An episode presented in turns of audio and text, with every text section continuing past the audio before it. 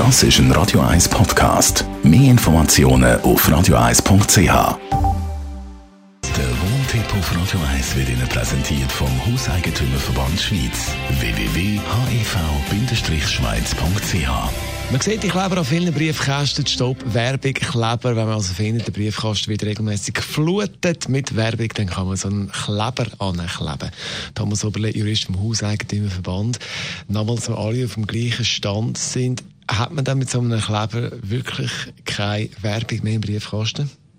Also ich kann aus eigener Erfahrung sagen, dass das nicht so ist. Ich habe auch so einen Kleber am Briefkasten und habe doch ab und zu Werbung drin. Und dann muss man noch wissen, dass die adressierte Werbepost nicht unter den Stoppkleber fällt. Also wenn mir jemand etwas schickt, äh, von der Caritas oder was auch immer, dann kommt das auf jeden Fall rein.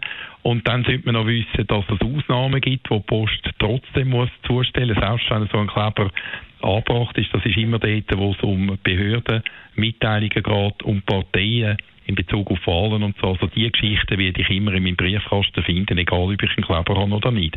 Wie sieht das eigentlich aus, wenn ich so einen Kleber anmache? Darf ich das selber machen als Mieter, Mieterin oder muss ich da noch den Vermieter fragen?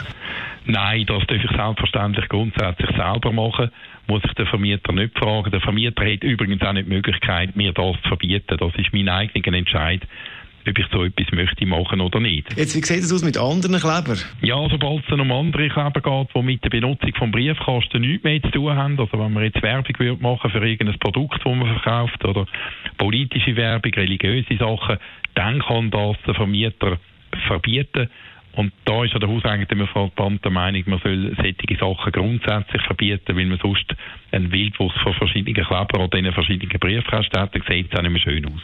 Thomas Oberleist ist Jurist vom Hauseigentümerverband Schweiz. Und weitere Themen rund ums Wohnen, rechtliche Aspekte zum Nachlass als Podcast. Jederzeit bei uns auf radio1.ch.